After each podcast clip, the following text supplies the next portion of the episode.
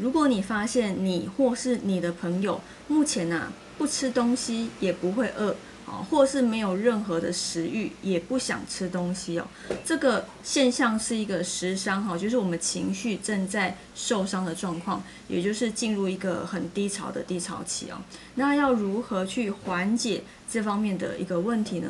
你可以啊去下载一些哈，就是做运动的一些影片啊，或者是跟着影片的老师一起去做好。那这样子伸展一下你的筋骨，其实这样子是可以缓解这方面不舒服的部分。好，那我们以上就分享到这边，下次见喽，拜拜。